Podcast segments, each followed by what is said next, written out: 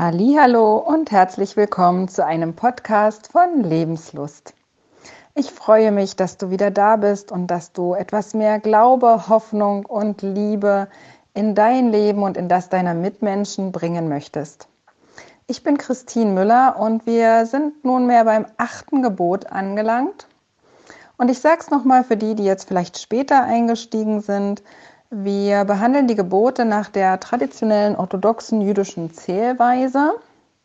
Damit ist das neunte und zehnte Gebot der evangelischen und katholischen Kirchen äh, eins. Also dieses Du sollst nicht begehren wird in den evangelischen und katholischen Kirchen geteilt, weil das zweite Gebot, das Bildergebot in der ursprünglich katholischen Kirche eben rausgenommen wurde.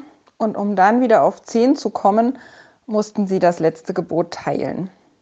Wir sind so vorgegangen, wie wir es im Judentum vorfinden, haben uns jetzt also die zwei Tafeln angeschaut und sind jetzt beim achten Gebot, was demnach du sollst nicht stehlen heißt. Ich habe ja schon versprochen, dass du heute eine Sichtweise kennenlernen wirst, die du über dieses Gebot vielleicht noch nicht hattest. Du sollst nicht stehlen erscheint uns im ersten Moment relativ einfach. Also ich klaue nichts in der Kaufhalle und ich, ja, also nehme jetzt der Oma nicht die Handtasche weg und äh, stehle auch sonst nichts. Aber dieses Gebot werden wir uns mal näher betrachten, weil es sehr vielschichtig ist und weil Stehlen noch so viel mehr bedeutet. Ein Kommentar zu den zehn Geboten ist von David Hasoni erschienen, das heißt The Ten Commandments.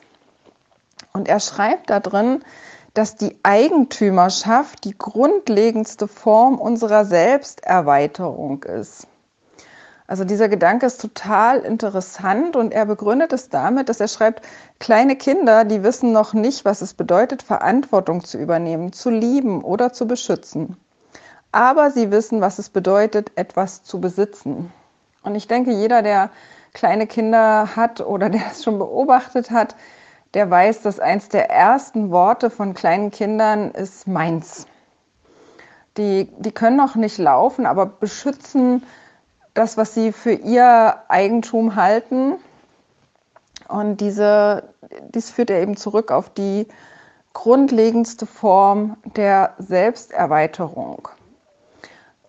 Gott schützt das Eigentum der Menschen deswegen, denke ich, auch ziemlich stark. Auf Diebstahl standen ja doch ziemlich harte Strafen. Also zum Beispiel, wer ein Schaf gestohlen hat, der musste das mit äh, vier Schafen ersetzen. Wer ein Rind gestohlen hat, mit fünf. Und so eine rabbinische Auslegung, die ich ganz lustig finde, die fügt dann so augenzwinkernd hinzu. Naja, es ist ja schon ein bisschen erniedrigend, so ein Schaf zu stehen. Das muss man ja auch noch tragen. Deswegen muss man also nur vier zurückgeben. Und so ein gestohlenes Rind, das kann man halt am Strick führen.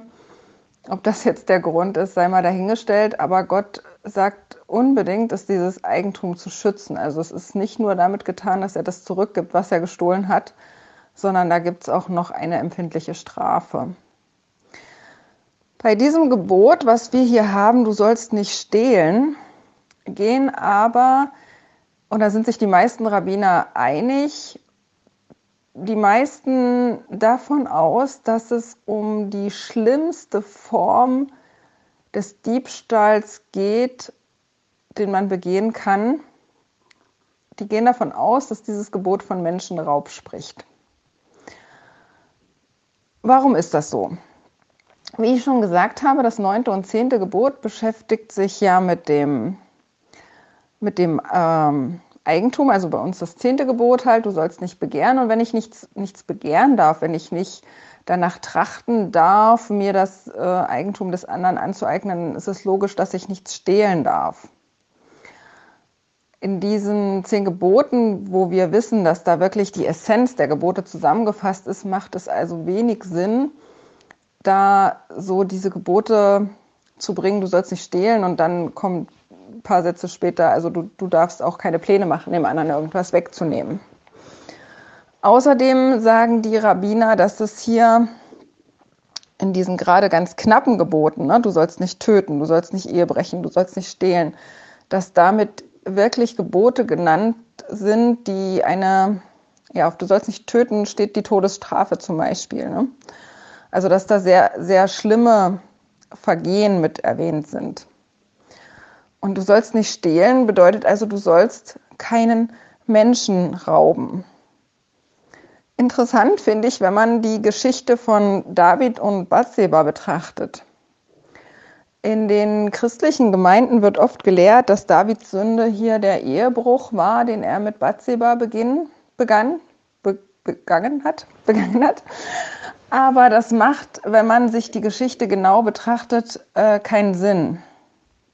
Der Prophet Nathan, der zu ihm kommt, der ihm ja in einer Metapher, in einer Geschichte seine Sünde vor Augen führt, verwendet in dieser Metapher nichts über Ehebruch, wohl aber über Diebstahl. Er verwendet dieses Bild eines Schäfchens, was ein armer Mann hat, was er hegt und pflegt und liebt. Und ein reicher Mann, der hat ganz viel und nimmt ihm dieses Schäfchen weg. Es geht hier also um Raub. Und David ist darüber sehr empört. Und diese, diese Strafe, die David damit dann anordnet oder die David verhängen würde oder er sagt, dessen wäre derjenige würdig, entspricht auch der Strafe von Diebstahl und Raub. Wenn Davids äh, Sünde dieser Ehebruch gewesen wäre, passt das alles nicht zusammen. Man muss aber wissen, früher war das so, bevor die Männer in den Krieg gezogen sind, haben sie den Frauen einen Get, den sogenannten Get, den Scheidebrief gegeben. Wenn der Mann nicht wiederkam, wenn er verschollen ist, wenn er vermisst wurde, wie es ja viele nach dem Zweiten Weltkrieg hier auch erlebt haben, dann war der, dieser Status der Frau war total abgesichert. Sie war frei, sie konnte wieder heiraten. Wenn er aber vermisst gewesen ist, dann war das ja hier auch so, man musste eine Weile warten und bis man den für tot erklären konnte und so weiter. Und damals waren die Frauen überhaupt nicht nicht fähig, eine neue Beziehung einzugehen ohne diesen Get. Und das ist heute auch noch so. Also in, in Israel, äh, bei den orthodoxen Juden, äh, ist dieser Get ganz, ganz wichtig, damit die Frau eben wieder eine neue Beziehung, eine neue Ehe eingehen kann und versorgt ist. Darum ging es ja damals. Die Bathseba hatte also von dem Uriah, von ihrem Mann, einen Scheidebrief bekommen und war also rechtlich frei. Aber der Gedanke, der dahinter stand, war ja, nur um diese Bathseba abzusichern. Wenn der Mann wiederkam, dann wollten die natürlich ihre Ehe fortsetzen und glücklich miteinander leben. Und David hat, ich weiß nicht, ob die Bathseba es wusste, vielleicht hat sie auch gedacht, der Uriah ist gefallen. Ich weiß es nicht. Auf jeden Fall haben die beiden diese Beziehung begonnen, begonnen und äh, dann musste der Uriah beseitigt werden. Und der Nathan hält David also den, den Spiegel vor und sagt, du bist dieser schweren Form des Diebstahls schuldig geworden. Du hast einem anderen Mann die Frau geraubt. Du hast sie ihm weggenommen. Das ist in dem Sinne zwar kein Ehebruch gewesen, aber Menschenraub. Und das ist wirklich eine, eine sehr schlimme und sehr, sehr schweres Vergehen. Und ähm, dazu kam dann noch dieser äh, Mord sozusagen, dieser Auftragsmord an dem Ehemann der Batseba. Aber das ist so ein bisschen dieser Hintergrund.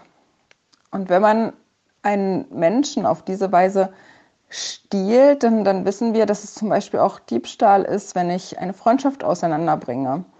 Wenn ich jemanden überrede, jemanden nicht mehr zu mögen oder wenn ich da irgendwelche Schwierigkeiten dazwischen bringe. Und Gott sagt es in, äh, in, im Propheten Jesaja, Jesaja 58, das ist aber ein Fasten, an dem ich gefallen habe. Also er sagt vorher, dieses Fasten, wenn ihr euch alle hängen lasst und ach wie schwer und ach wie schlimm und wir dürfen jetzt nichts essen, daran hat Gott nicht unbedingt gefallen. Er sagt hier, das ist ein Fasten, an dem ich gefallen habe, lass los, die du mit Unrecht gebunden hast. Also dieses Wort, was da im Hebräischen steht, heißt mit Bosheit, mit Ungerechtigkeit. Also die, die du klein hältst vielleicht auch, die, die du, über die du dich lustig machst, die du niederdrückst, die lass frei, lass ledig und frei, auf die du das Joch gelegt hast. Also wörtlich steht da, mach rückgängig diese schweren Belastungen, die du anderen auferlegt hast, vielleicht auch in Form von Erwartungen, die wir unseren Kindern oder anderen auferlegen. Gib frei, die du bedrückst, reiß jedes Joch weg. Also Gott möchte, dass wir Menschen frei geben, dass wir Menschen frei lassen, das zu werden, was Gott auch in sie hineingelegt hat, dass wir nicht irgendwelche Menschen beeinflussen ähm, oder eben mit Belastungen belegen, sondern dass Menschen frei sind. Das ist das, was Gott ein total wichtiges Anliegen ist. Und natürlich sollen wir Menschen nichts wegnehmen. Wir sollen nicht stehlen und irgendwo auch Kleinigkeiten nicht mitgehen lassen, sondern wir sollen ganz ehrlich und ganz sorgsam mit dem Eigentum des anderen umgehen und sollen den Nächsten und sein Eigentum schützen und respektieren. Das ist das, was Gott von uns möchte. Denn er gibt uns, er gibt uns genug, er gibt uns so viel, er sorgt für uns und wir haben das nicht nötig, andere mit Unrecht zu binden oder zu halten mit irgendwelchen Mitteln. Man sagt immer, äh, lass los, was zu dir gehört, kehrt zu dir zurück, gib frei. Und vielleicht ist das heute auch so ein Stück Befreiung, die du erleben darfst, dass du sagst, ich lass einfach los, ich überlasse das alles Gott, ich gebe meine Erwartungen los, die ich an andere habe, ich gebe frei, die ich ähm, vielleicht mit, mit Unrecht binde und ich lasse los. Ich nehme niemandem mehr etwas weg. Ich bin dankbar für das, was ich habe. Ich schummel nicht bei der Steuer oder all diese Sachen, wo man vielleicht seinen Vorteil erschleichen könnte, sage ich mal, sondern ich will einfach von Gott erwarten, dass er mir das gibt, was ich brauche und dass ich keine Tricks anwenden brauche, um irgendwie noch mehr zu bekommen. Ich wünsche dir, dass du dieses Vertrauen auf Gott erlebst, versorgt zu sein in allem, was du brauchst. Dass du es erlebst heute, dass er sich um dich kümmert, dass er dir alles schenkt, weil ihm gehört die ganze Welt und du kannst von ihm alles erbitten, was dir fehlt und er wird es dir geben. Ich wünsche dir so sehr diesen Segen, diese Freude, das zu spüren immer wieder. Ich wünsche dir einen ganz gesegneten Tag und ganz viel Freude auch beim Ausprobieren. Wir, wir, dürfen Gott auch sagen, Gott, ich, ich möchte das erleben, ich teste das aus. Lass mich das spüren, deine Liebe, dass du mir alles gibst, dass ich nicht krampfhaft festhalten muss oder nicht krampfhaft jemanden etwas wegnehmen muss, sondern dass ich ganz einfach loslassen kann und erwarten darf, was du mir schenkst. Sei gesegnet.